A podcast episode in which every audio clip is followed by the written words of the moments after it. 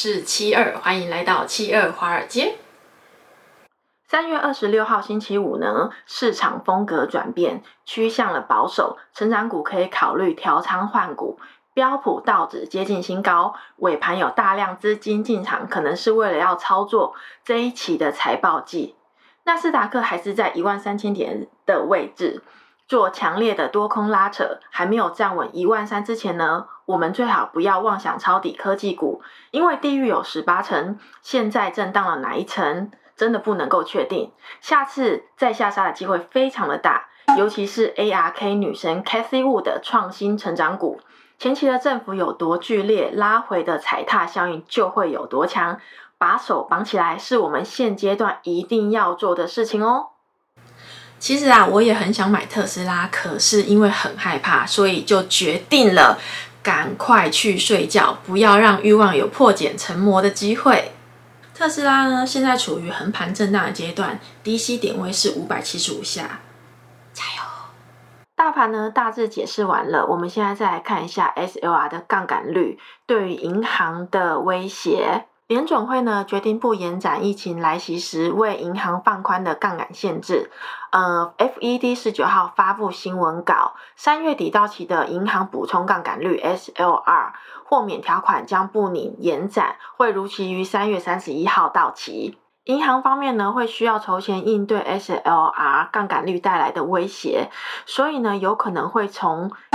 发行新股权来从投资者这边拿到更多的钱，但是因为流通的股数变多了，物以稀为贵，过剩就会贬值，这样做就会有可能会导致股价承压或者是下跌，或者呢，银行也可以减少存款量，或者是拒收存款，这样做可以让大量的流动资金退入货币基金中。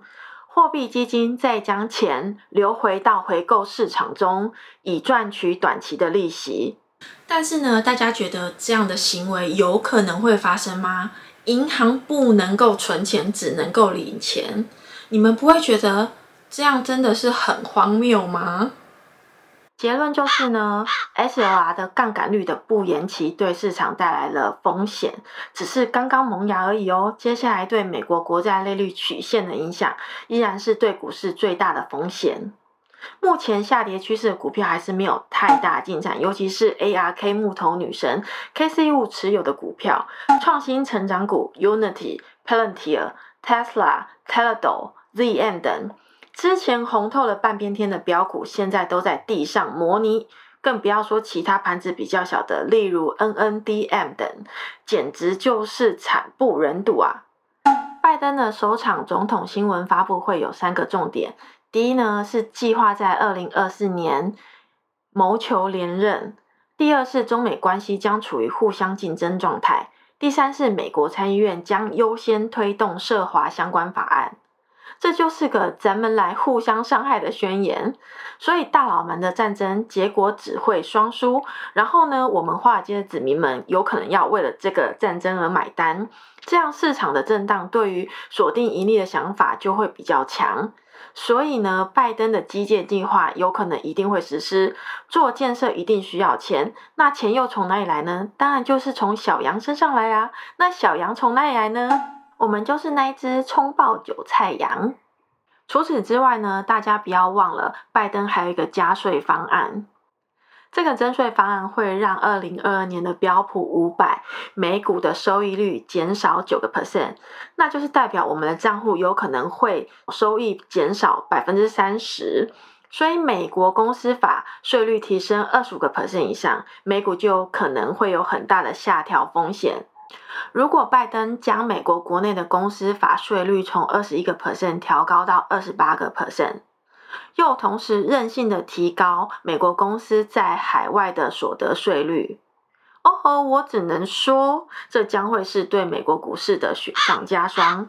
这么干是要逼死华尔街的共和国子民是吗？除了增加公司税以外呢，拜登也不想放过资本利得税的课税。他会将目前水平上调百分之二十，出完了重磅职权，再给你一记上钩有权。根据历史的数据记载，资本利得税的上调会造成股市阶段性的股价抛售行为呢。我不确定拜登哥在想什么，这样搞，二零二四年想继续连任，华尔街的子民有可能会投给他吗？拜登哥是还有什么秘密武器还没有亮相的呢？政治真的是太黑暗了。七二的头脑比较简单，有点非常的让他难懂呢。但是呢，因为征税也要议会通过。投票表决到法案通过也要一段非常长的时间，所以二零二一年应该不会征税。可是呢，二零二二年大家就要小心喽。会不会是当疫情真正得到控制的时候呢？经济逐渐好转之后，那时候就是剃羊毛的时候啦，要大家把之前发放的救济金、失业补助金全部还回到国库。为什么我会这样说呢？那是因为啊，前阵子拜登上个总统私人飞机，连续普接三次，这不就是没有钱可以粘纸滑电的关系吗？因为国库空虚啊，造成国家的总统呢，在全世界面前丢尽了脸，这样是不对的啊！怎么可以呢？在以前呢，看到人都要拖出去砍头的，现在只是征税就放过你。所以，我们一定要时时刻刻记得拜登的好，我们要感恩。我们一边感恩呢，我们也要一边了解征税对行业板块上面的影响。纽约时报指出呢，拜登政府这项长期的经济计划可以拆成两个部分。第一个部分会结合对制造业与先进产业的投资，包括砸大钱于改善基建、部署干净能源以及发展未来的高成长产业，例如五 G 通信等。第二个部分呢，就是强化人力基础的设施，加强教育、投资人力资本，对于少数民族的降低学费，并推动医疗照护措施。拜登的基建计划呢，我不太确定到底是利好银行股还是利空银行股。因为呢，如果推行呃基础建设的话，当然经济复苏会推动银行的收入增加，银行将会向企业发放更多的贷款，增加基础建设和消费的支出。而且银行也可以利用短期和长期的债券收益率中间的差价得到获利。因为长期的国债利率曲线的上升，这也有可能让美联储会比预期的时间更早进行加息，所以更早的利率也有可能大幅提升，嗯，美国银行的收益率。利空方面呢，就是之前所提到的 SLR 的杠杆率对银行的影响。以及呢，现阶段呢，股价已经都处于在高位了，所以在资本市场上的交易业务一定会萎缩，特别是散户交易活动的消退。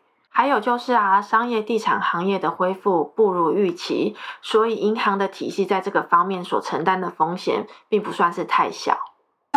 现阶段呢，拜登哥让我们攻占华尔街之路还是充满了很多的不确定因素，嗯，国债利率的上行。SLR 杠杆率对股市的影响，中美关系的摩擦不断，拜登的税改政策，全国的疫情并未真的受到控制，一百万美金之路遍地都是地雷，大家还是要小心哦。